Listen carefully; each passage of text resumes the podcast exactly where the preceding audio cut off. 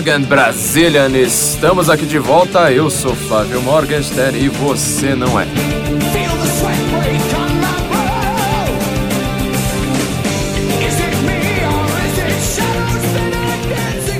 Este, para quem não sabe, é o podcast do Senso em Comum. Neste podcast nós estamos certos e quem discorda da gente está errado. Eu tô aqui com um cara que ele tá sempre certo, sempre certo, porque ele concorda bastante comigo.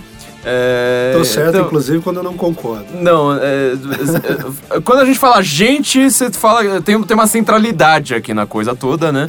Então, eu, eu tô aqui com um cara que ele tá sempre certo, asterisco, notinhas miúdas, é, que é meu subeditor, o Felipe Martins, de novo. Vocês gostam, já virou uma tradição, Felipe. Você, no final do ano, você vem aqui gravar Guten Morgen com a gente. As pessoas querem te ouvir, as pessoas querem menos me ouvir. Já já até pergunto: você vai chamar o Felipe? Vai chamar o Felipe? Vai... Como é que é? Você tá animado? Eu só quero fazer uma correção primeiro, porque desde que eu entrei lá no, no link que você indicou, dos nossos patrocinadores, que você vai falar daqui a pouco, que é o cvpravc.com.br. Senso em comum. Você tem que entrar em senso em comum para você ter as dicas. Você vai ter um curso ali, um, um, um manual de como você se portar numa entrevista em, em sensoincomum.cv para você, para vc.com.br. Desde você que eu, entrou? Desde que eu entrei lá, eles me recomendaram não usar mais subeditor, tentar postar ali no editor adjunto e tal. É, editor assistente. Editor assistente. A gente sempre inventa um, um é, novo. Ca, cada vez é, é um nome diferente. Uma nova forma de te rebaixar. Então, para quem não conhece, o CV para VC é o nosso grande uh, sponsor, nosso grande patrocinador. É, eles vão te ensinar como fazer um currículo. Você vai começar 2018 agora empregado, rico, feliz, porque você, é, provavelmente como eu, você não sabe fazer seu currículo. Você é uma pessoa que é genial e fala assim: bom, é, toda vez que eu coloco lá no meu currículo eu sou genial, você vai estar tá ferrado. Então eu vejo que muita gente coloca um monte de bobagem no currículo, umas bobagens que eu sempre coloquei é, lá, tipo, se eu vou nadar de manhã, de noite, quais são os meus objetivos de.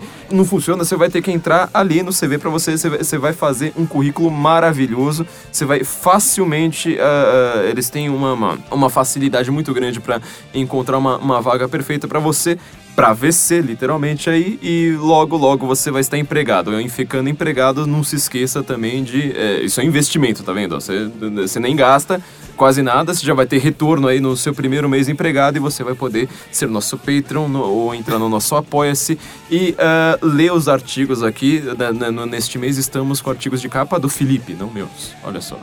Esse sub, tá vendo? Esse sub você tem que tirar mesmo, né?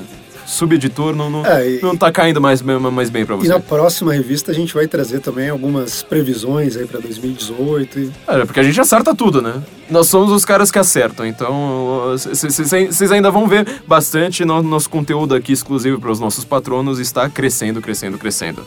Felipe, como vai estar tá 2018? Vai estar tá o caos?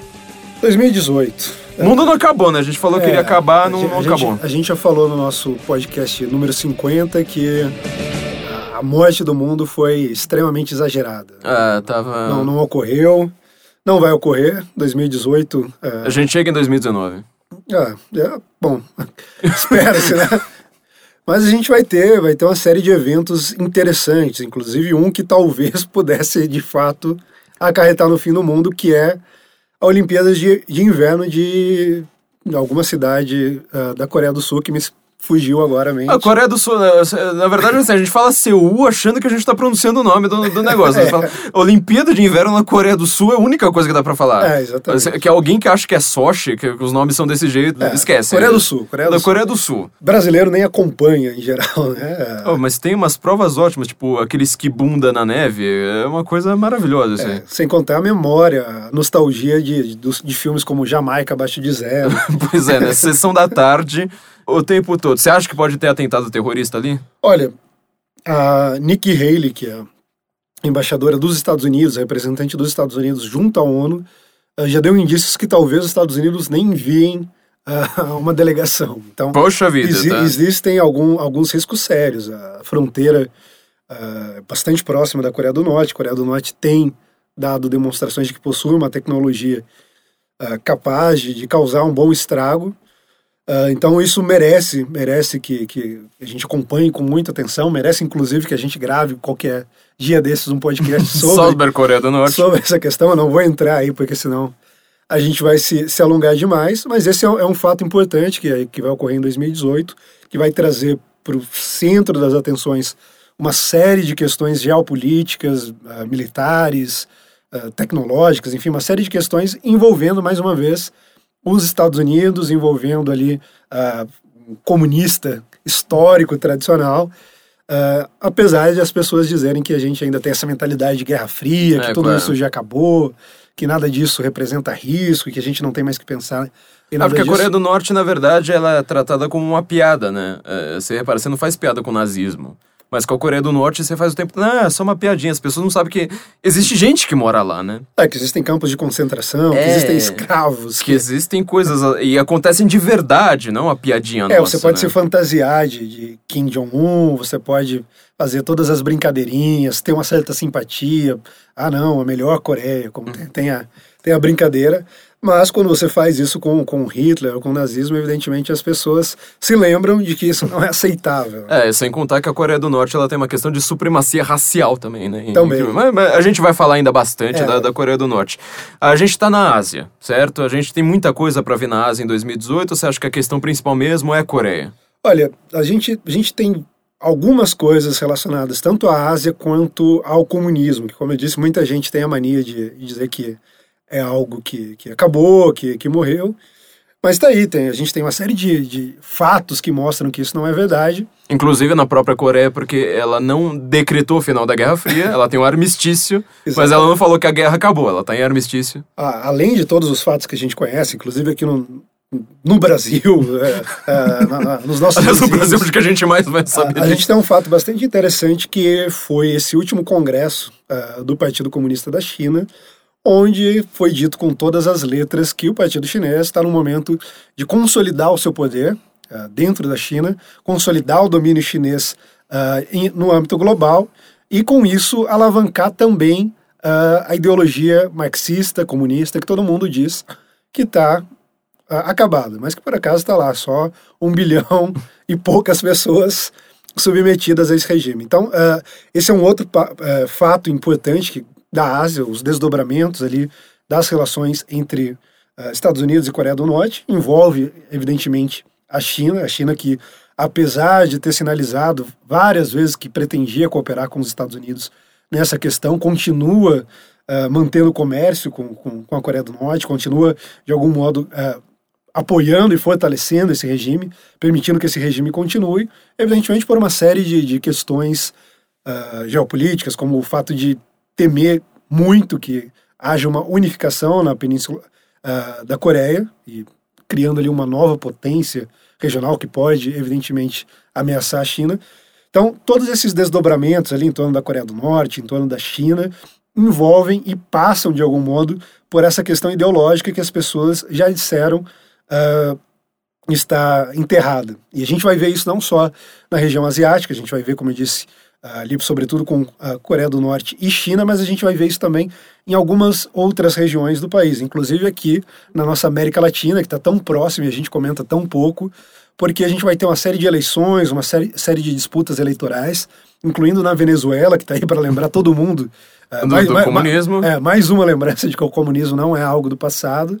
a gente vai ter eleições daquele modelo que só se faz na Venezuela, só naquelas repúblicas democráticas ou repúblicas bolivarianas. As repúblicas populares, né? Que eles falavam na. Todos é. os países chamavam repúblicas popular, democrática ou popular, sei lá o quê. Sim. É, eh, são os países do, do satélites, né? Do, do, do comunismo uh, internacional que juram que acabou. Mas tá aí a China dizendo que não, mas se a gente falar a China existe, nós seremos taxados de paranoicos de extrema direita, porque a China obviamente não existe. É. É, a China não existe, a Coreia do, Norte, Coreia do Norte, não existe, não existe só a Albânia não existe. Não, imagina, Laos não existe. Laos não existe, a Venezuela não existe, a Bolívia não existe. E Cuba, obviamente, é o que menos existe de todos. É, vai ter eleição em Cuba? Não lembro agora. Cuba a gente vai ter algum, alguns fatos interessantes lá, porque eles estão começando a preparar a transição de poder do, do, do Raul Castro para alguma outra figura que deve... O Raul tá morrendo... É, se o Raul morrer, a gente não sabe quem é que entra, né? Tem algumas especulações, mas não dá para saber o que esperar até porque tem toda essa questão de manter uh, o regime da mesma forma, evitar que ocorra alguma abertura. Vai ser o primeiro teste de fato, porque. É, do Fidel para o Raul não foi Fidel, teste nenhum? É, do Fidel para o Raul não teve nenhuma mudança, mas agora a gente vai poder ver se tem alguma chance de abertura, se as coisas vão mudar, quem é que pode chegar ao poder. Mas isso está muito pouco claro, como quase tudo na, na, em Cuba, que não tem uh, nenhuma transparência. Mas mais ao sul, quando a gente fala de Venezuela, quando a gente fala de Bolívia ou da região uh, latino-americana como um todo, uh, incluindo aí o Caribe, a gente vai ter alguns fatos interessantes. Uh, como eu mencionei, a gente vai ter uma série de eleições e muitos analistas estão olhando para essa, essas eleições como um possível marco no sentido de uma mudança, de um giro ideológico. Uma ruptura de verdade. Então. É, uma, uma ruptura que já se iniciou de algum modo. A gente já vê isso, por exemplo, no caso uh, do Paraguai, a gente vê isso no caso da Argentina, e agora talvez isso ocorra uh, em outros países. Talvez ocorra, inclusive, no Brasil, onde a gente vai ter eleições também em 2018. No Brasil a gente já começou, na verdade, porque o impeachment já foi uma parte disso. E com o impeachment foi aquele efeito dominó, né? Na América, é, sem, sem na América do Sul, pelo menos. Na década de 90, sobretudo ali no final da década de 90, ah, a maioria dos analistas sobre, sobre a América Latina, sobretudo os de fora, mas também alguns de dentro do Brasil e da, da própria América Latina, uh, falavam uh, num fenômeno chamado Pink Tide. Pink Tide era, para eles não falar Red Tide, para evitar ali de falar que, que o que é uma onda vermelha de é, fato. O que estava acontecendo era uma onda vermelha de fato.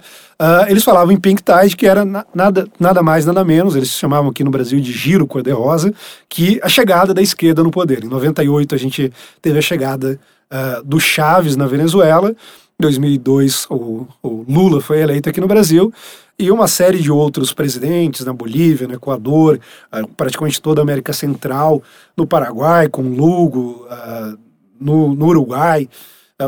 os países, Chile, tudo. É, os países foram pouco a pouco chegando ao poder. E aí, muito coincidentemente. A esquerda, né? No, do, dos é, países foi, foi chegando ao poder. A esquerda foi chegando ao poder nos países. E aí, muito coincidentemente, eu até tive a oportunidade de fazer um estudo sobre isso, é que esses estudiosos todos, cientistas políticos, uh, especialistas em relações internacionais, sociólogos, enfim, to, to, toda essa galera tentava entender o que, afinal de contas, tinha acontecido. E eu tive uma oportunidade de fazer um estudo sobre isso que partia basicamente de um pressuposto bastante simples. O, o Weber fala que tudo aquilo que não é consequência uh, das nossas ações e premeditadas, e premeditadas uh, foi planejado. Então, se você tem, uh, por assim dizer, alguém falando, olha, eu vou fazer isso, e aquilo ocorre, a explicação mais... mais factual. Factual, razoável que... que, que navalha de Ockham ali. A navalha de Ockham nos indica. Então, essa pessoa que falou que ia fazer isso, não encontrou nenhuma resistência àquilo que ela ia fazer, e de fato essa coisa aconteceu, é provável que ela tenha feito. Eu fiz um, um estudo ali para tentar, uh, de algum modo, uh, identificar se havia alguma ligação entre a chegada desses políticos, desses partidos de esquerda ao poder na América Latina e o famigerado Foro de São Paulo. A reunião que ocorreu aqui, uh, em São Paulo, daí o nome, no Hotel Danúbio, em 1990, 1991, reunindo ali Lula, Fidel Castro, com o singelo objetivo de resgatar na América Latina o que eles perderam no leste europeu. Aquilo que havia sido perdido no leste europeu. E, como eu, como eu disse, lentamente isso começou a ocorrer em vários países. E agora os analistas acreditam que, de algum modo, esse processo pode começar, ou já começou, como eu mencionei, a ser revertido. Então a gente teve o impeachment do Lugo no, no, no, Paraguai, a gente teve a eleição do Macri na Argentina, a gente teve o impeachment no Brasil. Antes disso, a gente teve alguns episódios como o de Honduras, uh, que tirou o Zelaya, colocou o Micheletti na presidência. O Micheletti, que por coincidência uh, falava sobre o Foro de São Paulo, se preocupava com essa questão do Foro de São Paulo, inclusive faz parte ali do Inter-American Institute, que foi fundado pelo professor Olavo de Carvalho, que talvez seja o grande responsável uh, pelo alerta, pela, pela propagação do, dos riscos, pra, pela conscientização dos riscos que representava o Foro de São Paulo. Só porque a gente estava cabalístico quando a gente estava falando sobre Israel, você é, lembra como que o Olavo de Carvalho descobriu o Foro de São Paulo, né? Eu acredito que sim, mas. Fazendo estudo pro Odebrecht. Então você vê Ah, como sim, é que eu, né? O Odebrecht queria saber como ela iria lucrar. Fala assim, nossa, como é que eu vou lucrar? Faz esse cara, ma- manda esse cara aí que é estudioso entender. Ele falou assim: olha, tem um esquema de poder aqui. Praticamente entregou pro, pro Odebrecht É, o que o- ela precisava. Foi quando ele, ele teve contato com o material que o professor Graça Wagner, né, um- um advogado, reunia ali uma série de, de documentos sobre o Foro de São Paulo, era o único cara que estudava aquilo, e ninguém prestava atenção nele. Não, isso é uma maluquice. O Olavo estava estudando, como você falou, ah, numa série de consultorias que ele estava prestando ali para para o Odebrecht para tentar entender o cenário e Ah, tal. Todo mundo já trabalhou pro Odebrecht, ou já trabalhou pro. pro- já comeu coisa da JBS. Então é, é impossível. Sim. É, Não, é, e, não, tá- e- não tem e como ele, escapar. e ele alertou, inclusive, ele falou: olha, essa situação política e tal, vocês vão acabar muito mal, isso vai levar vocês para cadeia. e tudo que está acontecendo agora, de algum modo, ele já havia alertado ah, o pessoal da Odebrecht. Eles resolveram abraçar aquilo tudo e provocar isso tudo, inclusive, se aliando ali ao PT. Ah, mas, enfim, o, o professor Olavo de Carvalho começou a conscientizar isso, eh, sobre isso. E cada vez mais a gente viu, tanto no Brasil quanto em outros países, no Chile, isso é, é muito forte. A gente tem algumas figuras, inclusive, que coincidentemente são todas amigas ali do professor Olavo de Carvalho, ou estão no Inter-American Institute, que de algum modo lideraram esses processos, seja no Paraguai, na, na Argentina, um pouco menos, mas ainda ali com a presença de intelectuais que beberam dessas fontes também e que começaram agora a tentar reverter esse processo. Então a gente tem um momento que, como sempre ocorre, acabou a grana, os socialistas começaram a se dar conta disso. A Venezuela é o maior exemplo. Isso, É, e acabar com petróleo é. É. Acabar com grana tendo petróleo é. é- Você precisa ser, o ser fera. petróleo venezuelano ainda, que tá, tá numa posição estratégica muito boa, não tem os problemas do Oriente Médio. É, a única questão do petróleo é, é, venezuelano é que todo petróleo ele é triangular para baixo, então assim, você precisa ter cada vez uma sonda mais difícil, porque senão você tá pegando aquela bordinha ali que não tem petróleo. Só que assim, para você realmente ficar pobre nadando em petróleo, literalmente quase, o país é quase uma ilha de petróleo, é, você precisa ser fera. É, você não é, você precisa ser assim petista num nível exagerado, né? Você precisa ser bolivariano mesmo, não, não, dá. É, e, e um fato muito interessante da América Latina é que quando a gente olha para a história, embora a gente estude muito, muito pouco a história, a história latino-americana aqui no Brasil, é que esses eventos costumam se rep- repetir. Então a gente tem, por exemplo, ah, quando a gente tem os golpes militares, muita gente vê nisso uma espécie de articulação, alguma coisa que ocorreu, porque ocorreu ah, em vários países simultaneamente. Mas antes disso, a gente já tinha, a gente já tinha, principalmente quando a gente pega ali o Argentina e Brasil, a gente tem uma dobradinha quase que perfeita. Perón na Argentina, aí chega aqui o Vargas. Aí depois a gente tem o Frondizi, que é uma figura muito parecida com, com o nosso ah, Juscelino Kubitschek, com ah, uma, uma tentativa ali de abertura, um certo diálogo, uma convergência que existe até ah, nesse momento. E depois, regime militar aqui, regime militar lá, isso se sucede em quase todos os outros países. Então a gente pode esperar, de algum modo, que assim como a gente teve esse pink tide, essa, esse giro cor-de-rosa, essa chegada dos comunistas ao poder, Os comunistas light que eles acreditavam. é, é, inclusive a- o, Bush né, cometeu muito esse erro, que ele, ele dividia América Latina entre eh, uma esquerda mais carnívora, que ele via ali eh, como o Chaves, por exemplo, o Evo Morales, e uma esquerda herbívora, que seria o nosso Lula aqui, Porque um não tem nada a ver com o outro. a né? Bachelet, enquanto os caras estavam lá se reunindo manualmente para se articular, definir as posições, definir as estratégias, inclusive a, a diferença nas posições ah, mais moderadas, menos moderadas, sobretudo na- nas aparências, eram decididas naquela articulação do Foro de São Paulo. E agora a gente teve uma reação em relação a isso, isso, como eu disse, já se mostrou ah, no Paraguai, na Argentina, agora no Chile a gente teve pela primeira vez ah, um político que apareceu ali defendendo o legado do Pinochet. Que, E falando que é claramente de direita no sentido. Ou seja, não é, não é defender o legado de fuzilamento, né? Defender o legado de falar, ó, abertura econômica. abertura econômica. Valores tradicionais. O Chile acho que é o único país da América Latina que tem pena de morte, se não me engano, por exemplo. Sim, É, sim. É, ele, ele defendeu claramente, assim, é, mu- muita gente já via, até uma, uma certa estupidez, assim, alguns sociólogos, os pianos, por exemplo, tentando compreender a direita brasileira, eles falam, não, só existe essa síntese americanizada de direita, em que reúnem liberalismo econômico e conservadorismo social aqui no Brasil. É, a plataforma dele era exatamente essa, assim, o cara uh, super conservador, no bom sentido, uh, ultra conservador, né, como a mídia gosta de falar, uh, defendendo a vida de modo muito claro, combatendo a ideologia de modo muito claro. Uma série de temas que também ecoam aqui, que também uh, são pertinentes à realidade brasileira, que, dentre outros motivos, essa reação levou a Open Society e o Jorge Soros a fazer ali um, uma autocrítica, tentar ver o que, que deu errado, porque na América Latina eles estão encontrando a maior resistência para avançar a agenda de. Ah, já está bem avançado, mas ainda assim eles estão encontrando muita resistência para avançar a agenda de ideologia de gênero, do aborto, de uma série de outras coisas. É, o, aborto, por incrível que pareça, o Brasil é um dos países que tem a maior resistência no mundo. Você conseguiu passar o aborto não de maneira legislativa, né, não de maneira uh, eleitoral uh, na civilização, no, nos países civilizados, mas no, Brasil você não passa de jeito nenhum.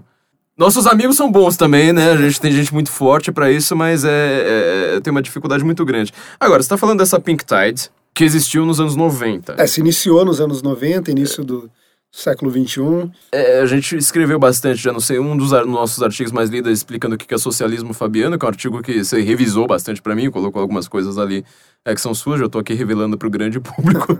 Não, você tinha, é. você tinha me dado os créditos do... Bom saber, tá bem. A gente tinha falado bastante do que foi esquerda ali nos anos 90, que foi quando caiu o, o muro de Berlim. Essa Pink Tide, então, você tá dando uma enrolada aí, que todo mundo tá querendo ouvir falar, ouvir de você, obviamente, é a respeito das eleições no Brasil. Essa Pink Tide ela é ideológica, ou seja, não foi simplesmente, ah, apareceu um partido de direita, apareceu um político de direita. É, a população queria esses valores. Hoje a gente está vivendo essa tal de onda conservadora, no qual é, nós somos os caras que estão mandando em todo mundo, né? A gente, a gente tá sempre certo, né, também. O que a gente pode fazer? É, ideologicamente falando, o povo latino-americano inteiro está se voltando para a direita, é isso? Cada vez mais isso tem ocorrido. Inclusive, eu tenho notado uh, alguns fatos interessantes. A gente tem um grupo na Venezuela, por exemplo, que, é, que se chama Rombo Libertar, que é aquele. Eles ficaram uh, conhecidos por aquela foto dos escudos, que eles estavam se protegendo uhum. ali uh, da guarda bolivariana, enfim, dos capangas do, do, do, Maduro, eles usaram aqueles escudos, estavam se protegendo, tentando reagir. Eu comecei a ler alguns discursos deles, depois eu tive a oportunidade de conhecer o Roderick Navarro, que é o líder desse, desse grupo. E quando eu fui falar com ele, eu falei, ah, mas quais são as suas principais influências? Ele falou, minha principal influência é o professor Olavo de Carvalho. ele, ele, não, ele não fala, ele não fala uh, português, mas ele falou que consegue ler muito bem, que, que português consegue entender. Ele estava ali falando sobre uh, marxismo cultural, sobre globalismo, estava falando sobre o Foro de São Paulo, estava falando sobre uma série de coisas que uh, há muito tempo uh, não se dizia, tanto no, no Brasil quanto na, na, América hispânica, mas que começou a surgir, não apenas por causa do, do, do professor Olavo, uh, por influência direta e indireta dele, mas uma série de trabalhos que começaram a ser realizados. Então eu, eu acredito que do mesmo do, da mesma forma que a esquerda colheu ali de algum modo o trabalho que eles iniciaram em 90, com o Foro de São Paulo, com articulação. Uh, em alguns casos a gente teve, como no caso do Brasil, por exemplo, essa estratégia mais gramsciana, cultural. Na Venezuela já foi uma preparação mais militaresca mesmo. Chaves tentou dar um golpe, ficou no, no, no, no subconsciente coletivo, depois voltou nas eleições, foi eleito, e foi eleito naquele momento de fato, uh, numa eleição legítima, que, que mostrava que. É como a do Lula, né? É. Você está falando dessa questão de ser tudo parecido, que foi como a do Lula. Uh, a do Lula, inclusive, a, Uh, em 2002 não foi usado Smart Matic, foi só a partir é. da reeleição dele. É, contra o Serra, ser... ninguém acredita que na verdade o Serra que ganhou, né? É um facto, todo mundo fala, não, foi o Lula ganhou mesmo. É, é, é, e o Brasil sempre foi, digamos assim, a joia da coroa da, da América Latina. Então muitas pessoas olham se de fato está tendo uma mudança ideológica, se de fato está tendo um giro, isso precisa ocorrer no Brasil. Ainda que não seja o primeiro país, como não foi no caso do, do Pink Tide, o Brasil é o que consolida. Afinal de contas, é, é, o, é o, maior país em termos territoriais, populacionais, tem uma, uma, significância grande ainda, apesar de todo o estrago que o PT causou na economia. E todo mundo quer saber se 2018, de fato, a gente vai ter essa consolidação também no Brasil. Agora vamos para a pergunta Aquela pergunta que todo mundo quer fazer pro Felipe, deixa que eu faço. Já que todo mundo quer saber, como vai, vão ser as eleições de 2018 no Brasil? Eu sei que a gente tá, tem, é, tem muito evento para correr e geralmente uma eleição ela é determinada por um evento só, às vezes, né? Tipo, aquela, aquele turning point é um evento só, a gente tem um ano inteiro ainda para ter eventos. Mas quem que você acha que é favorito no momento? Como é que vai ser? Vai ser uma eleição limpa? Vai ser suja? Suja, todo mundo já sabe o que vai ser, mas você acha que tem, tem chance do Lula ser impugnado? Como é que tá? Assim, o cenário geral, vamos dizer, por hora, como, como é que ele tá? Porque a gente não confia em Datafolha. É, isso, isso é interessante porque a gente tem esses vários indicadores. Então, a gente consegue ver, por exemplo, uh, nessas mudanças que ocorreram em outros países latino-americanos, alguns indícios de quais são os rumos que as coisas podem tomar, mas isso não é uh, nada determinado, não, não, ocorre ali obrigatoriamente no sentido que, que, que é sugerido.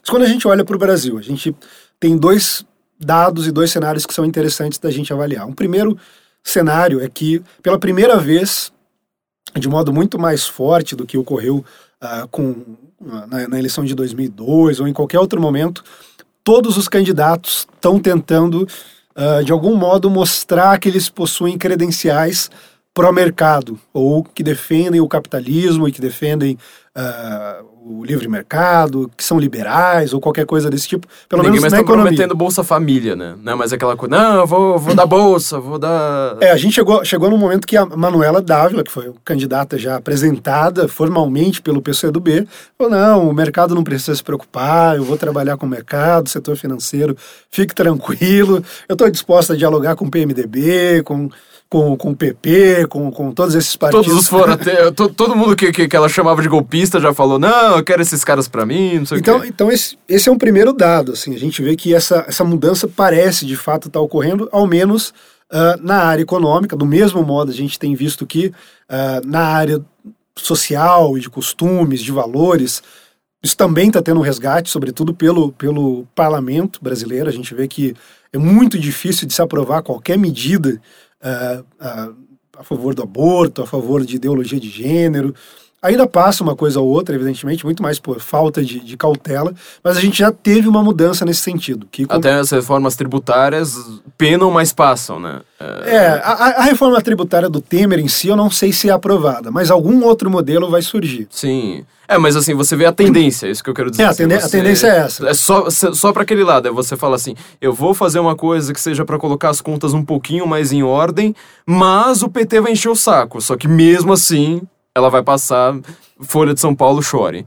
É. é. é então, num primeiro momento a gente já tem esse dado, de fato, uh, como, eu, como eu falei antes, o dinheiro acabou, a festa dos socialistas uh, acabou, uh, pelo menos nesse aspecto econômico, e chamaram os adultos para resolver o problema ainda que os adultos sejam pessoas como Temer e figuras uh, nada agradáveis, pelo menos eu, eu sou bastante contrário. Acho que o Temer e o Dória são duas unanimidades no Brasil, né? São aquelas pessoas que cons conseguiram causar uma unanimidade, porque até quem defende eles odeia eles.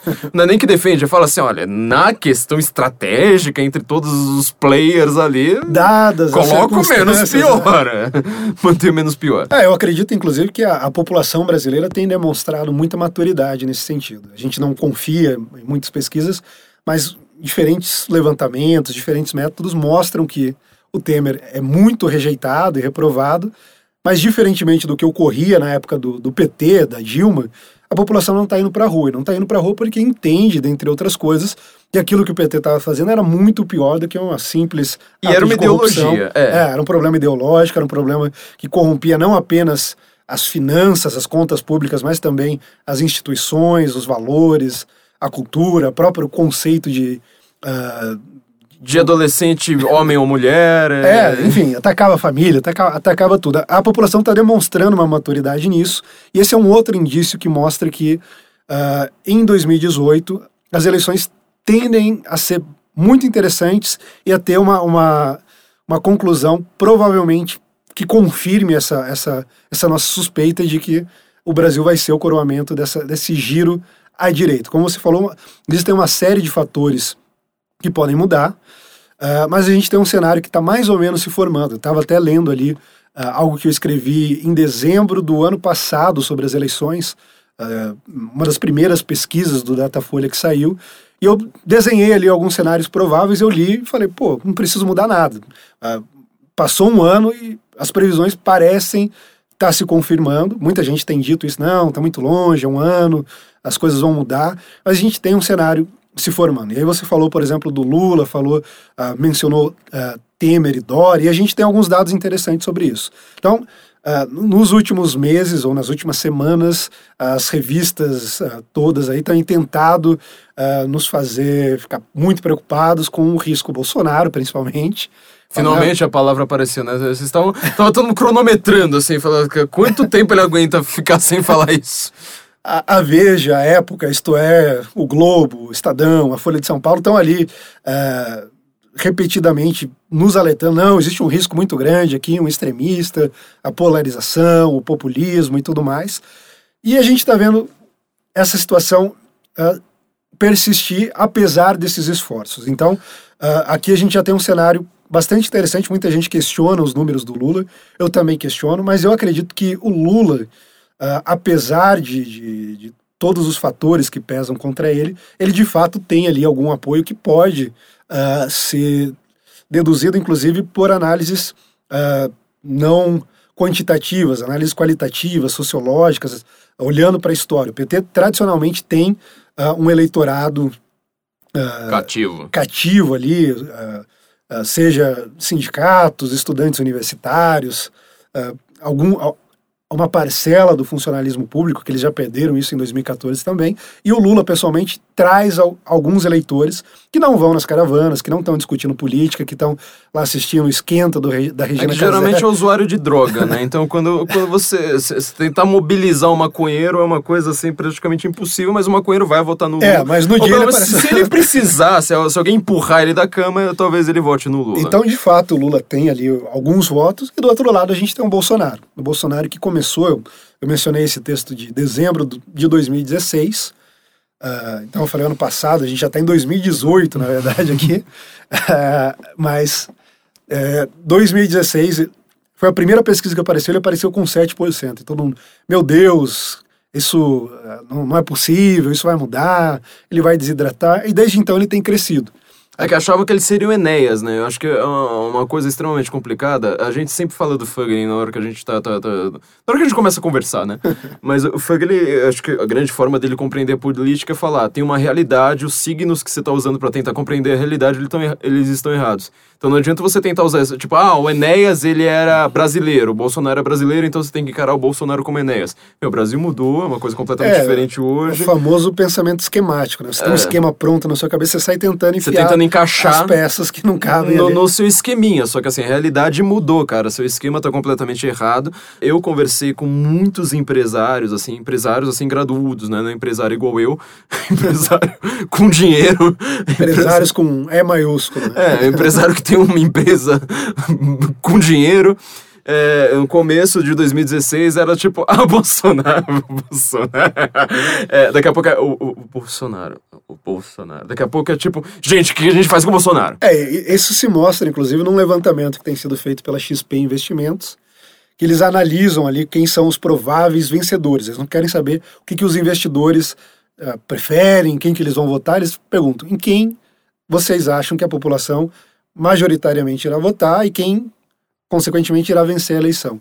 Na primeira consulta desse tipo que foi feita, 3% apontou Bolsonaro. Na segunda foram 15%. A gente já teve uma terceira que subiu para casa dos 20%. Então, crescentemente, eles estão se dando conta disso uh, e estão começando a entender que, que não, não é um fenômeno similar ao do, do Enéas. Muita gente ainda repete que a candidatura uh, do Bolsonaro vai se desidratar. Eu não aposto nisso. Uh, eu acredito que essas análises partem sempre do pressuposto de que você pode comparar um candidato como o Bolsonaro com uma, com uma candidata como a Marina Silva. Eu vejo muito isso. Uhum. Uh, vi alguns algumas pessoas falando, por exemplo, não, em 2014 a Marina Silva surgiu ali como uma novidade. E aí ela estava crescendo. Quando o PT e o PSDB bateram nela, ela desidratou, perdeu todos os apoiadores. Mas qual que é a diferença? Eu já tive a oportunidade de explicar isso algumas vezes, você vai poder me ajudar nessa explicação, que é o conceito de antifragilidade. Ele basicamente explica que o contrário da fragilidade é, não é robustez, não é a resistência, é antifragilidade, que é a capacidade de não só resistir ao atrito, não só resistir Ao caos. ao caos e à agressão, como crescer e se beneficiar daquilo. É igual massa de bolo, né? Quanto mais você bate, mais ela cresce. Exatamente. É, o exemplo que eu mais gosto que ele dá é falar assim, ó, um livro, ele é robusto. Um e-book, ele é frágil, porque qualquer coisa destrói ele. A, a tradição oral é antifrágil. Quanto mais você zoa ela, mais forte vai ficando a história. Perfeito, perfeito. E o Bolsonaro, eh, já, tanto eu quanto você, já há algum tempo tentamos aplicar esse, esse Acho que o primeiro texto, ou. Sei lá, pelo menos o único texto que eu lembro, o primeiro texto falando do conceito de antifragilidade do Bolsonaro é do senso em comum. Sim. É a antifragilidade de Bolsonaro. E, e ele tem mostrado cada vez mais que isso é um fato. Então, ele tem sofrido esses ataques recorrentemente e, ao contrário do que, do que todo mundo esperava, ele não está caindo, ele não está mantendo os números, ele está crescendo. Ele está crescendo significativamente. Ah, então, isso, isso tem, tem, tem mostrado ali uma certa consolidação do cenário. A gente tem uma eleição que, pela primeira vez, a gente vai ter uma série de figuras, ah, muito parecido com 89, mas ainda mais singular do que 89. Então aqui a gente já tem dois candidatos que estão mais ou menos dados ali, o Lula e o Bolsonaro. O Bolsonaro tem mostrado esse cre- crescimento conforme ah, essa- essas revistas têm atacado. E como eu falei, essas comparações com a Marina, por exemplo, não se aplicam porque a Marina não só não é antifrágil, como não é robusta. Ela era extremamente Frágil. ela era extremamente frágil. Ela era uma queridinha da mídia, bem vista por quase todo mundo, aquele tipo de pessoa que ninguém pensava muito a respeito, mas fala, pô, parece uma, Terceira via. parece ser uma boa pessoa, parece ser uma pessoa do bem, pacífica. E todo mundo falava bem dela na mídia, ninguém falava mal. No momento que o PT e o PSDB voltaram os holofotes, as lentes para ela, falaram: olha, ela já fez isso, ela já fez aquilo, ela desidratou. Agora, todos os pontos que esses partidos vão poder usar contra o Bolsonaro já foram usados e reusados, ah, já foram. Todo, to- todo eleitorado já conhece isso de algum modo. É, eu, acho que assim, para complementar a sua, a sua análise, a minha visão, em primeiro lugar, a antifragilidade do Bolsonaro é que assim, você ataca a Marina Silva pelo que ninguém sabe dela. Ela apareceu como uma terceira via. Eu comecei meu livro falando da Marina Silva, se não me engano, eu já falei logo de cara no prefácio, e depois fui falando, assim, em 2013, junho de 2013, todo mundo pensava nela como terceira via, porque tava, tava todo mundo cansado de PT e de PSDB. Agora, você tá cansado de PT e PSDB, foi lá e assim: ah, então coloca aquela terceira lá que tava lá, que, que ninguém lembra o que, que é. Na hora que você vai ouvir a terceira, você fala: putz, meu, não, não, não dá. É, ninguém sabe, por exemplo, até hoje que na primeira. Uh, todo mundo fala assim: ah, ela veio, lá do Acre, é pobre, lá no Acre ela deve ser adorada, não sei mais o que. Ninguém sabe que a primeira eleição dela no Acre, ela ficou em terceiro lugar. Quer dizer, no Acre. É, e o Serra ficou em primeiro. Inclusive, em todas as pesquisas, ela, ela tá aparecendo atrás do- dos demais candidatos no Acre. Pois é, então você vê assim: quem conhece ela de fato gosta menos dela. É, Sobretudo o Acre, que depende do- de uma economia ali meio extrativista. Exatamente. E aí vem ela com aquele discurso Ah, verde. floresta. Povos da floresta. Eu vou lá e falo assim, eu sou povo da floresta, mas eu quero me industrializar, não enche o saco. Então, ela é uma pessoa... É, ninguém sabe que ela é evangélica, então, assim, é, tem, tem, tem- tem uma série de questões. Agora, como, como atacam o Bolsonaro? Ah, tá vendo? Ele é contra bandido, ele quer penas fortes pra bandido. Você fala, então, filho, é por isso que a gente tá votando Pô, não nele. sabia que tinha um candidato assim, então eu vou votar É, nesse cara. Aí, aí aparece sempre aquele colunista da Folha meio correndo assim, tipo, ah, você sabe que na verdade esse negócio de pena dura não funciona. Aí todo mundo vai lá, tipo, nos, no- nos, nos comentários, detona o, o, o comentarista e fala, tá vendo? É bolsomito e se, se, se não aguentou, chora. Eu acho que uma outra coisa que também é muito impo- importante ser notada, você falou do- dos ataques da mídia. Pensa no seguinte. Sai no Datafolha que Lula tá em primeiro, é, sei lá, Datafolha. Lula ganha em todos os cenários. Lula ganha de todos os candidatos.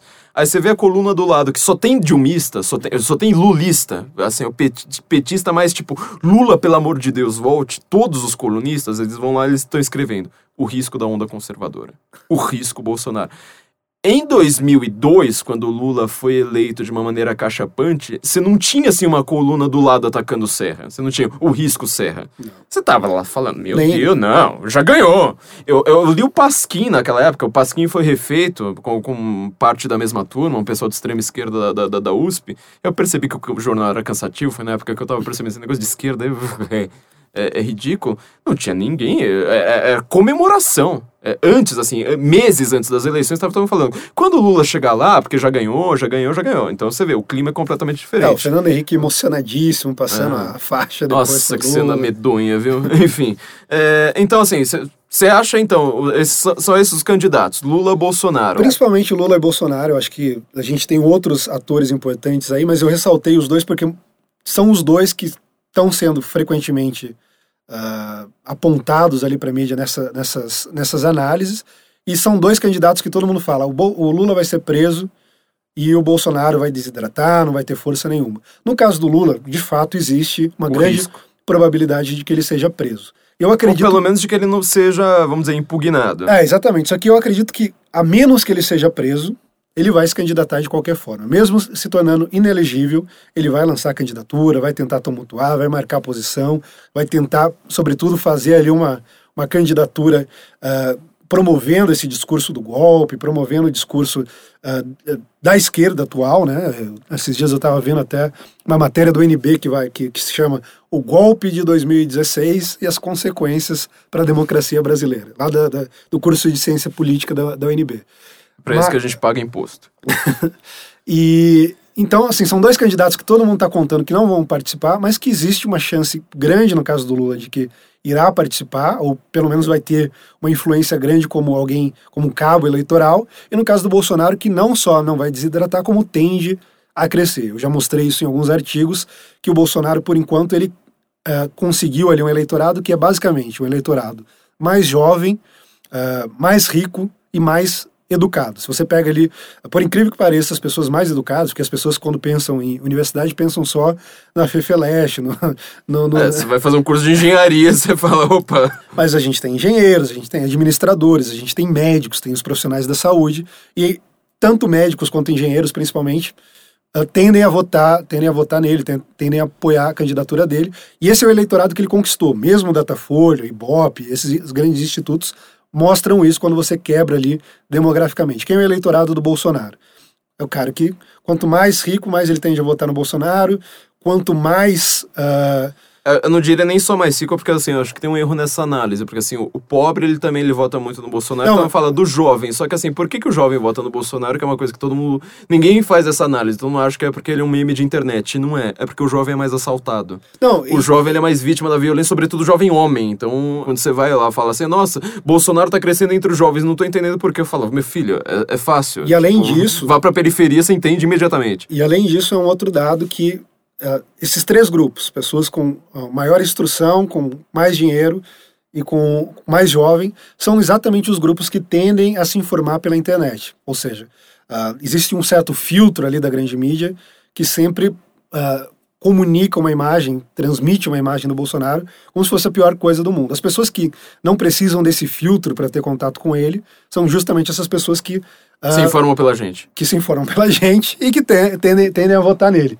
Uh, então, qual é a análise? O pobre é o eleitorado natural do Bolsonaro por uma série de coisas. Como você citou ali, a, a, a caixa, a caixa de comentários do G1, quando você vê a, a população média, o brasileiro médio, que está de saco cheio com essa situação toda, ele pensa exatamente como o Bolsonaro. Ele não só pensa como o Bolsonaro, como fala como o Bolsonaro, defende, às vezes, coisas bem mais radicais do que o Bolsonaro. Então, todas as vezes que a mídia, naquela bolha deles ali, está apontando, olha, esse cara aqui faz tal coisa, eles podem ali estar tá aumentando um pouco a chance do Bolsonaro chegar nesses caras, mas eu acredito que isso vai ocorrer efetivamente durante a candidatura, uh, durante a campanha principalmente, porque aí ele vai ter pelo menos algum tempo de, nos debates, nos programas de entrevista, por mais que o tempo de TV seja pequeno, e agora vai ser pequeno para todo mundo, porque vão ser, graças a Deus, apenas 12 minutos de programa obrigatório eleitoral, uh, até, o, até, o ano, até 2014 eram 30 minutos pelo menos, então a gente tinha às vezes 12, 15 minutos de PT e PSDB discutindo entre si ali.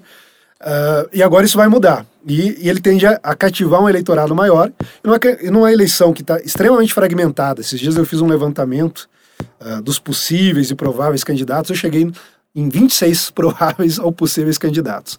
Pelo menos 10, 12 possíveis. E numa eleição tão fragmentada assim, normalmente com 15, 20% você já garante o seu lugar no segundo turno. Se a gente tivesse esses candidatos, então seria possível e até provável que a gente tivesse uma disputa ali entre Bolsonaro e Lula. Existem alguns outros atores, eu vou, vou me, me agili agilizar um pouco aqui, mas existem alguns outros atores que eu acho que são relevantes. Você mencionou Temer e Dória como duas figuras extremamente impopulares. E a gente pode ter ali uma aliança dos impopulares, porque não é segredo para ninguém que houve ali uma certa ruptura entre o PSDB e o governo. O governo está uh, assistindo agora um desembarque do PSDB.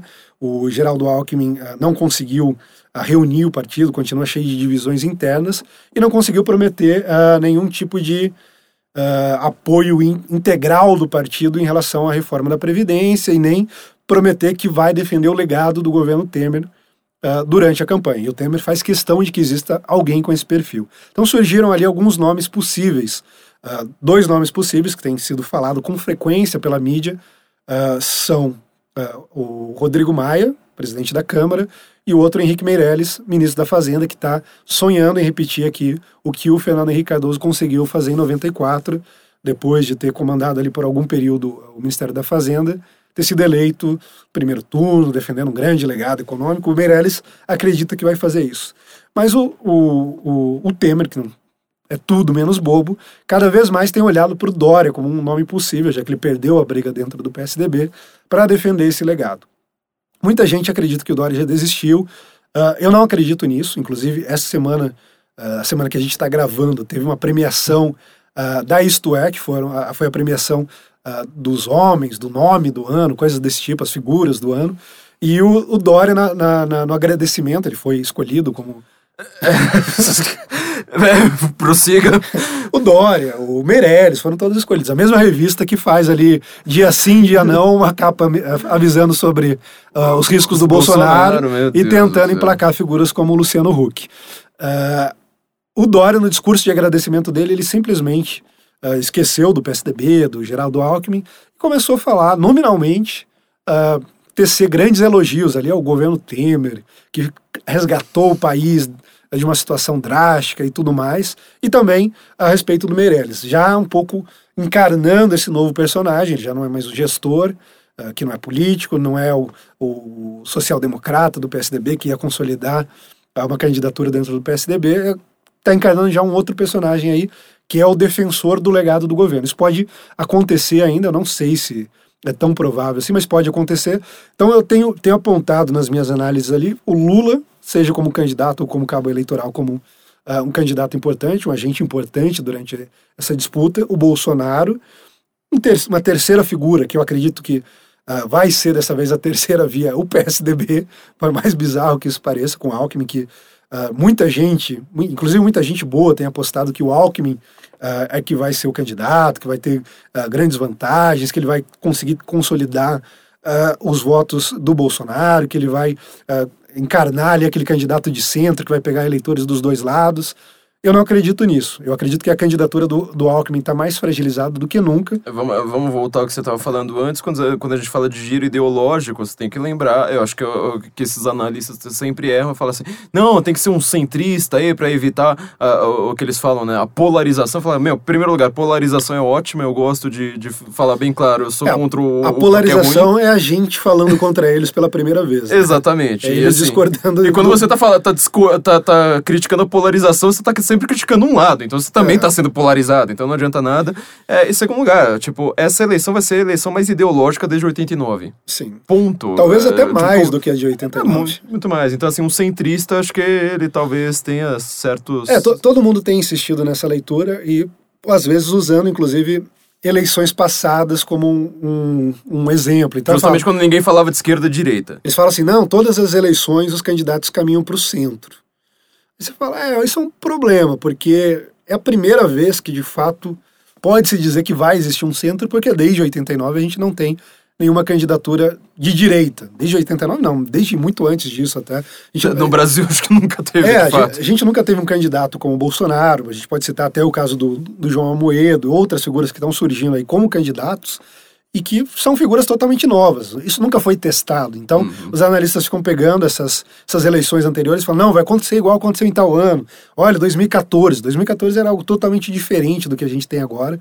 Em 2014 sequer era, era imaginável que o Bolsonaro pudesse ser um candidato, inclusive um candidato viável, pelo menos nas, nas análises, nos, nos, centros ali de, de uh, consultoria, na academia, no jornalismo, ninguém imaginava que um, uma figura como, como o Bolsonaro pudesse vir a encarnar esse papel. E algo mudou para possibilitar que isso ocorresse. E a mesma coisa que possibilitou que isso ocorresse tem sido deixado de fora dessas análises, inclusive das análises dos intelectuais do PSDB.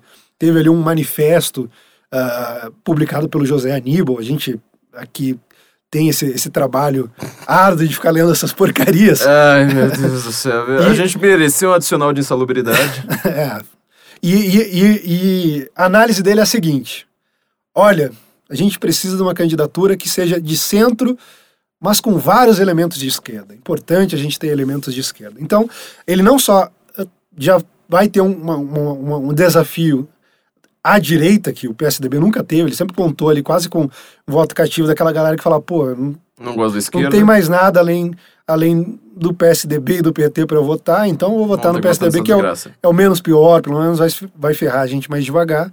Mas dessa vez existem alternativas. Então eles já têm esse desafio, mas eles não se dão conta desse desafio e estão apostando que não, a gente precisa ir mais para a esquerda ainda. É, quando a gente quer falar assim, métodos de suicídio, acho que tinha que analisar o PSDB inteiro, ele é um livro de suicídio. Mas então, com esse cenário, então, por enquanto, você acha que a chance maior é, eu, eu acredito nisso, acredito que, que, ao contrário do que a mídia toda está falando, não vai ser um candidato de centro. Se tiver um candidato que a mídia identifique como centro, ele evidentemente não vai aparecer com um discurso centrista, se for um Dória ou um Henrique Meirelles. O mais provável é que seja um candidato que sinalize para a direita, uh, mesmo que com um discurso ali uh, que, que não sejam figuras de direita, mas defendendo claramente uh, sobretudo na economia, questões liberais e tentando também uh, pegar o eleitorado do Bolsonaro. Eu, eu acho muito difícil esses candidatos emplacarem. Eu acho que a, a, o, o, foco da eleição vai ser, de fato, a esquerda e a direita, seja com o Lula, caso o Lula não, não se candidate. Um nome que eu tenho dito também há bastante tempo que as pessoas devem prestar Ciro. atenção é o Ciro Gomes. Muita gente menospreza, acha que é um cara que não, não representa perigo nenhum. Eu discordo muito disso. E as pesquisas têm mostrado, inclusive, que quando o Lula sai fora, ele cresce. Cresce então, loucamente. Então é, um, é uma candidatura que está toda montada ali uh, é, para ser o plano B, caso o Lula não seja já candidato. tem a Patrícia Leles do lado dele. Então, é, tem, tem essas figuras folclóricas. E, e, e, esse é o cenário mais provável. Eu, eu apostaria hoje que a gente vai ter uh, um segundo turno entre um candidato de direita e um candidato de esquerda claramente identificados. Seja uh, alguém como Bolsonaro ou algo parecido com o que aconteceu na, na, na Holanda com, com a eleição do Geert Wilders, que foi, olha, esse cara tem um discurso, ele está me detonando nas pesquisas, eu preciso começar a fazer uma movimentação rumo à agenda dele. Então, um candidato que faça ali... Uma... Fazer o PSDB acordar na última hora, por é, exemplo, uma coisa dessas. O, o, PSDB em si eu não, eu não É impossível, tanto. mas. Talvez, talvez esse candidato do governo, seja o Meirelles, seja o Dória, seja uh, uma outra figura que eles decidam, po pode ser que, que isso aconteça. Eu acho improvável, sobretudo devido à impopularidade do governo. Mas a gente tem um cenário extremamente fragmentado, que a gente vai ter pela primeira vez candidatos uh, de direita, e inclusive um candidato antifrágil, que nunca. Uh, talvez, eu não me lembro, pelo menos, dessas eleições mais recentes aqui no Brasil alguém com, com esse perfil. Talvez o, o, o, Lula não era exatamente antifrágil, ele era um cara extremamente frágil que estava protegido numa redoma. Por uma hegemonia, né? É, ele era protegido numa redoma hegemônica e quando se ruiu minimamente. É, todo mundo um pedaço foi, foi, foi indo escada abaixo. É, todo mundo viu que, que o rei estava nu. Então é, é esse o cenário, eu acredito que Bolsonaro tem muitas chances diria, inclusive, que uh, o mercado não tem nada a se preocupar, isso eu tenho dito, sei lá, desde 2016, existem artigos no Censo, no meu perfil a esse respeito. É, era muito provável, sempre uh, foi possível prever, muita gente ficou, nossa, que surpresa o Bolsonaro falar que ele vai pegar o Paulo Guedes como provável ministro da Fazenda. Existe uma coisa muito simples em, em análise política, uh, e o professor Olavo de Carvalho, que a gente já mencionou aqui, repete muito isso, é que um agente político, um movimento político, não pode ser analisado apenas com base uh, nos valores que ele aparenta representar. E muita gente analisa a política meramente olhando para discurso, ah, as palavrinhas, que, uh, e elas não olham tanto para aquilo que existe mais substantivo em termos políticos. Um exemplo disso foi a eleição do Donald Trump. Eu me lembro uh, de discussões que ocorreram tanto nos Estados Unidos quanto aqui no Brasil, que era, olha, Donald Trump chegou agora, ele vai ser um candidato pro aborto, ele é infiltrado do Partido Democrata, ele é isso, ele é aquilo outro. E eu já naquela época falava, não, fica tranquilo. qual, qual que é a base de apoio dele? Quais são as alianças que ele está formando? Qual é o discurso que ele criou como estratégia, não um discurso que ele já tinha antes, mas que ele criou como estratégia eleitoral, que vai, a partir desse momento, criar uma série de vínculos e compromissos. Eu falava, não só o Trump não vai ser é, pró-aborto, é, como ele vai ser o candidato mais pró-vida de, é, todos. de todos. Os, o, o, vai ser o presidente mais pró-vida de todos os presidentes americanos. Isso já tem se mostrado. Eu tenho dito há muito tempo que o Bolsonaro não só vai ser pró-mercado, não tem nenhum risco, ah, ele vai ser um nacional desenvolvimentista, vai ser o, o Geisel ressuscitado, que vai construir 3 mil estatais. Não, isso não vai ocorrer por um fato muito simples. Uh, nenhum candidato, nenhum agente político cria o seu próprio discurso, cria o seu próprio repertório. Normalmente eles vão colher isso de um repertório que está posto e está pronto. Eles fazem isso dentro daquilo que está mais próximo deles e daquilo que é mais aceitável a eles. Então, no caso do Dória, por exemplo, que muita gente achava que seria um grande candidato de super liberal. É, era, era, era muito fácil você uh, perceber que ele iria colher o discurso dele das fundações do PSDB, da estrutura partidária ou do outro de outro partido que ele tivesse, mais provável mesmo o PSDB, e que acabaria sendo um outro governo do PSDB com alguns toques pessoais ali, mais ou menos como tem sido a prefeitura, algumas eu não sei o que ele tem feito na prefeitura. Algumas novidades tá de marketing. De coisas que eu não sei analisar. algumas novidades de marketing, de imagem, mas sem grandes mudanças em relação ao PSDB. Já o Bolsonaro, eu sempre disse: olha, no momento que ele parar e falar, olha, eu preciso definir a minha estratégia, eu preciso colher pessoas uh, ah, para formar a minha equipe, ele vai olhar para os institutos liberais, ele vai olhar para os uh, alunos do professor Olavo de Carvalho, para o meio liberal conservador. Ou seja, para quem fez o impeachment. É, por quê? Porque são os únicos grupos que não olham a candidatura dele com nojinho e com asco. São as únicas pessoas que entendem o que ele significa, entendem o que ele representa e que se aproximariam dele. É, eu disse isso em 2015, acho que foi já, já em 2015 que eu coloquei aquela foto da, da, da Paulista fechada, assim, pelo impeachment. Eu falei, olha, é, para mim só existe uma questão em 2018, é falar, você representa isso ou você tá contra? Sim. E o PSDB ele tá nessa, nessa encruzilhada, fala assim, não, fui lá na última hora, fui expulso, sabe? É, bem o contrário. Bom, enfim, eu acho que fica claro o, o, o cenário que a gente tem pro Brasil. Só pra gente encerrar, então, Vamos dar um giro, a gente começou falando lá da Ásia, lá da Coreia. Eu acho que tem um tema que dá pra gente falar, assim, muito mais da Europa, acho que não é tanto pra falar da América, porque a gente sempre fala da América em separado. Uma única pergunta a respeito da Europa: terrorismo, islamização, eleição.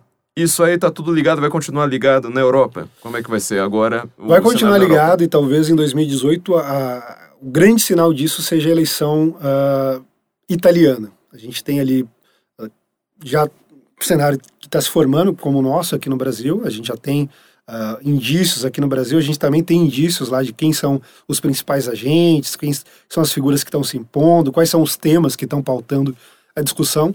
E duas figuras que estão se destacando bastante. De um lado, o Matteo Salvini, que é o, uh, o presidente, o líder de um partido chamado Lega Nord, e do outro lado, o Pepe... É o único cara que eu sigo sem falar italiano, não entendo nada. É, esses dias, esses dias ele tweetou em inglês para dizer que ele apoia o Trump na sua política de controle de fronteiras, na sua, na, na sua política de controle uh, das políticas uh, uh, migratórias, no, no seu corte de, de impostos e também Uh, em relação a Israel e Jerusalém. É, que fique bem claro que a gente está falando assim nos últimos dias, porque a gente está gravando ainda em dezembro, ainda no ano passado, né? Vocês estão ouvindo isso no ano que vem, mas... a gente tem o Matteo Salvini com, com Lega Nord, que foi um partido que, uh, por estar no norte da, da Itália, sempre sofreu na pele de uh, nazista, de uh, comunista, de é, tudo quanto é mais coisa. Com, com, to, com, todo tipo de coisa, inclusive com problema migratório, inclusive com o, é, o epicentro da crise migratória é o Tirol, na verdade, né? A gente sempre fala disso, mas é, a gente sempre fala da crise migratória, o epicentro ali é, do, é o Tirol, que é o norte da Itália, é, e, e, Áustria, e aí você vai até a fronteira da Áustria com, com a Alemanha, tanto que Munique é a cidade que mais sofre, mas... Exatamente, é... e, e, o Lega Nord nasceu com essa preocupação muito localizada, até por isso que é uma Liga do Norte, ou seja, é um partido que nasceu como um partido separatista, porque naquele momento, na Itália, pelo menos, isso só era sentido no Norte com o tempo, as outras pessoas foram falando, pô, não é só no norte que, que, que tem problema. Que tem problema desse tipo. Então a gente precisa começar a ouvir esses caras. O Matteo Salvini, mais ou menos como a Marine Le Pen fez na França, reformou o partido, tirou esse, esse viés uh, meramente uh, separatista, tirou completamente, aliás, o viés separatista. Ou seja, as pessoas elas analisam esses partidos como esses partidos eram há quase um século, geralmente, é. e querem analisar e falar, tá vendo, esse partido de extrema-direita não sei mais o que você fala, meu filho, quem tá atrasado é o seu vocabulário. Você precisa de conceitos novos para analisar uma, uma realidade que mudou diante de seus olhos. Então a gente tem o Matheus Salvini, que fez toda essa reforma, mudou, como você falou. Uh, é uma figura que tem se destacado, tem aparecido bem nas pesquisas, inclusive.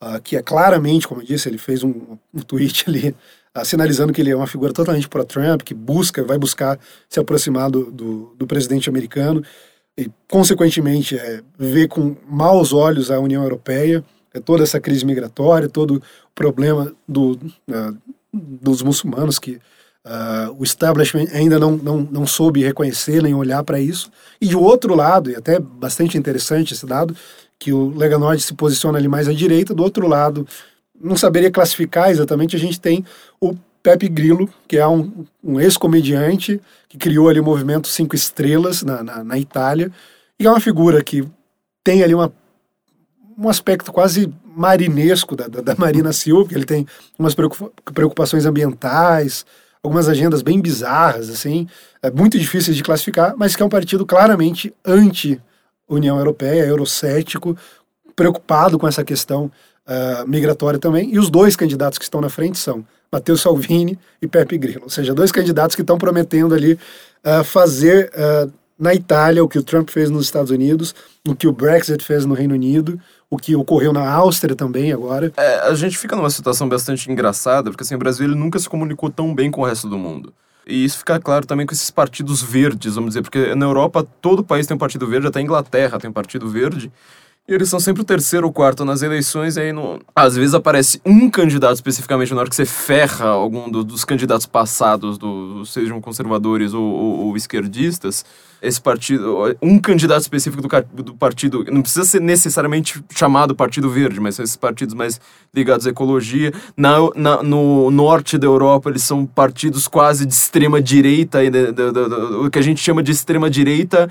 Eu acho que o único lugar do mundo que você pode falar que existe uma coisa chamada extrema direita, porque eles são assim extremamente conservadores, ao mesmo tempo tem umas pautas meio neonazi. É. Como, por exemplo, era o caso lá do Anders Breivik que ele tinha lá umas questões de é, ser pró-mercado e ao mesmo tempo ser, tipo, aquele socialismo original germânico. É, é, é uma bizarrice. Então é o único lugar que você vê. E, então, assim, sempre às vezes aparecem essas figuras do Partido Verde. Mais ou menos assim, quando você vê a Marina na frente na, na, nas pesquisas é quando acontece um efeito desse. É, no restante da Europa, então, você acha que, como última pergunta aqui, eu juro que é a última pergunta, não vamos falar da América, né? A gente se prometeu aqui não falar da América, a gente sempre fala dela. É, ainda, é, que, que, ainda que na América a gente vai ter as midterm elections. É. A gente pode fazer um podcast especial sobre isso, uh, mas a tendência, inclusive a gente está gravando hoje, 9 de dezembro de 2017 ainda, onde tá, uh, uh, quando está ocorrendo a eleição no Alabama. A gente tem ali o Roy Moore, um candidato apoiado sobretudo pelo, pelo Steve Bannon, agora também pelo Trump, que derrotou o candidato do establishment republicano, e a gente tem uma guerra nacional ali para determinar quem vai ser o senador da Alabama. Nunca prestaram tanta atenção na Alabama. No Alabama que é tipo, sei lá, o porque, Goiás deles, né? Porque essa eleição provavelmente vai determinar o rumo que as uh, midterm elections. As midterm elections vão seguir. Então a gente tem o establishment republicano quase aliar, se aliando ali com os democratas para derrotar o candidato do Steve Bannon, porque eles estão vendo que existe ali uma certa revolta de candidatos alinhados ao Trump contra o establishment republicano e contra os democratas. A gente deve ver muito disso também. Mas é só um comentário. É, sem contar que Alabama é tipo, é como realmente Goiás, porque são, é, são aqueles estados que tem aquelas grandes dinastias, né, de político, Sim. etc. Então é lá onde tem o establishment do establishment. Na Europa, então, como última pergunta, eu acho que também afeta a América, sem a gente precisar comentar. Você tem uma questão, parece que assim, todo mundo tá falando de União Europeia como, como uma resposta ao terrorismo. Sendo que esses grandes partidos, que, que agora estão se tornando grandes, tipo a AfD na Alemanha, hum. todos esses partidos eles aparecem como a resposta. Você está vendo essa onda conservadora na Europa também? Você acha que ela está crescendo ou a União Europeia vai crescer e vai virar um grande projeto mesmo? Não, de fato, me parece uma tendência, uma tendência duradoura. A gente teve ali uh, uma celebração da mídia com a eleição do Macron, que eles falam, não, a gente encontrou agora aqui a fórmula Anti-Trump. Acabar, acabar, com esses candidatos uh, parecidos com Trump, com esses populistas, com a extrema-direita, mas foi praticamente a única coisa. Na... Ah, e a França é muito particular, né? A França fez a Revolução Francesa. É, sim. Ela era uma república dois séculos antes do resto da Europa, então. A, ainda assim, ainda assim, o Macron, é, se existe alguém que não admira o Macron, sou eu, mas ainda assim, que pese todas essas, essas uh, questões envolvendo o Macron, ah, devido às circunstâncias, ele tem sido levado a adotar uma posição mais nacionalista. Ele está tentando buscar, por exemplo, redefinir o papel da França. Isso até é uma estratégia que, uh, no fim, acaba servindo à União Europeia, mas ele está tentando uh, uh, redefinir o papel da, da, França dentro da União Europeia, porque, dentre outras coisas, os franceses estão incomodados com o domínio germânico. Então, eles falam, pô, não dá. Então, ele está tentando negociar ali de algum modo fazer com que a França se torne mais proeminente, chegue um pouco mais perto do que a Alemanha representa ali dentro. Guerra Franco-Prussiana do, do século XXI. É, não, não, não chega tanto, mas, é uma, uma, uma, mais um conflito diplomático ali dentro para tentar chacoalhar as estruturas. E a Primeira Guerra começou do mesmo jeito, viu? Só para te avisar, conflito diplomático. E, e, e ele está fazendo isso e está tomando uma série de atitudes assim que uh, Caçar ele... terrorista, né? É, Agora tem, tá, tem... aumentou ali a resistência aos terroristas, está tentando, tá tentando restringir as leis de imigração. Todo mundo fala, não, ele vai receber todo mundo ali com, com flores e tudo mais, mas não está não tá sendo bem isso. Até a gente teve uh, um vídeo que circulou bastante na internet dele falando para uma para uma imigrante africana, falou, olha, eu sinto muito, você precisa voltar para o seu país. Você Build tem, the fucking wall, você não foi isso que ele disse. Uh, e então você tem ali algumas tendências que são permanentes, independentemente dos agentes, até como no caso do Macron, mas eles comemoraram muito na, na eleição do Macron, mas logo em seguida a gente teve uh, o Geert Wilders, que não conseguiu se eleger, mas conseguiu pautar totalmente a eleição. A melhor análise está no senso em comum, é, né? Tá que é o que você fez. Você traduziu, inclusive, do holandês, com seus grandes conhecimentos de africana. África. Melhor análise de como Geert Wilders fez a Holanda inteira aí para a direita. Exatamente. E, além disso, a gente teve, você citou o caso da AfD na Alemanha, que aumentou ali a representação. Ela não, a Merkel, ela, só, só para a gente deixar claro, a Merkel ela não conseguiu fazer o governo de coalizão, porque ela sempre foi é, tem, essa dinastia Merkel, mas é por, por, causa do sistema parlamentarismo misturado com alguma coisa de presidencialismo, que é uma bizarrice da Alemanha, mas ela precisava sempre fazer um governo de coalizão. Foi a primeira vez que ela não conseguiu, e não só a FD, como o partido meio de centro-esquerda que estava sempre junto com ela, agora até é, esqueci quando que eles fizeram isso, mas eles falaram, declararam, falaram assim: a Merkel parece que ela acabou, passou por cima de uma lei alemã, não lembro agora qual, qual exatamente que era, mas ela passou por cima de uma lei alemã para permitir a política migratória através da União Europeia. A FD e esse partido, que é da base da Merkel, não um partido contrário à Merkel, um partido da base, falaram: é, a gente vai obrigar a Merkel a se explicar.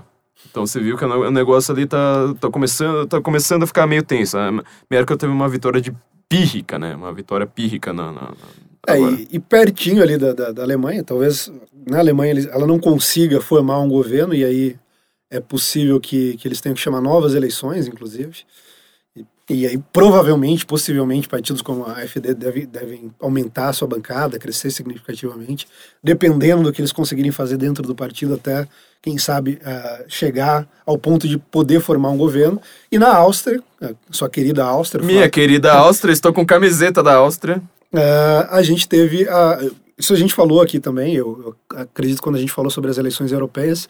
Eu mencionei o fato de que o Hofer tinha sofrido ali uma quase que um roubo eleitoral, uma espécie de fraude na primeira disputa presidencial, na, na segunda disputa presidencial ele não ele, ele não, não conseguiu se reeleger, teve a fraude, tiveram que fazer uma nova disputa, e aí se juntou, não, porque na primeira ele venceu, se não fosse a fraude, não sei o quê, conseguiram, mas eu falei, olha, na, na, na Áustria, a disputa presidencial é quase simbólica, o que vai importar mesmo uhum. são as disputas legislativas, e eu falei, e, e o, o Hoffer, que era o candidato naquela, naquela ocasião, falei, de um jeito ou de outro, o Hoffer vai compor o governo que vai, que vai chegar ao poder. Isso ocorreu, a gente teve a eleição do Kurz, que é um é, atual é, ministro das Relações Exteriores, que é um cara de 33 anos. É uma maluque, é... Jovem, mas eurocético, com várias preocupações.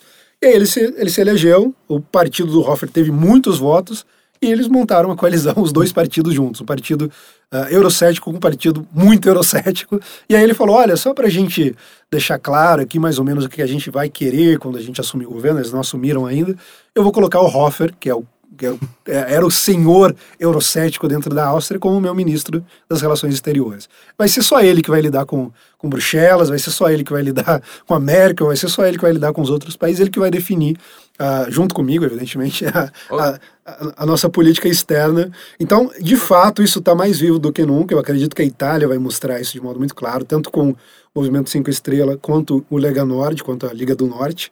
E uh, a gente vai ter uma outra eleição em, em, em 2018 que é relevante, que é da Suécia, mas a da Itália, especificamente, é muito relevante porque a Itália sempre teve um papel ali de uh, terceira coluna da União Europeia. Sem sabe? contar que é a rota da imigração, né? Sim, a gente tinha ali aquela, aquela tentativa de fazer uma, uma, uma, uma estrovenga ali que pudesse uh, criar uma paz entre França e Alemanha, ou que pudesse uh, criar uma fachada para o domínio alemão, ou algo assim. E aí como sempre houve uma desconfiança, a Itália entrou como o terceiro o terceiro fator ali, tipo, não, vamos contrabalancear isso aí. Então, a Itália, uh, mais até do que o Reino Unido, que saiu com o Brexit, é talvez, uh, tirando França e Alemanha, o país mais importante da União Europeia. E agora, na Itália, a gente vê dois candidatos eurocéticos que representam tudo uh, o que a União Europeia rejeita na, na frente das pesquisas e provavelmente um deles vai chegar ao poder, ou talvez, num cenário uh, improvável, mas possível, os dois se juntem para formar um governo. Como foi na Austin. Como foi na Austin. Ou seja, União Europeia requiescat em paz, é o que a gente pode dizer de 2018. Com, com, é o começo do fim.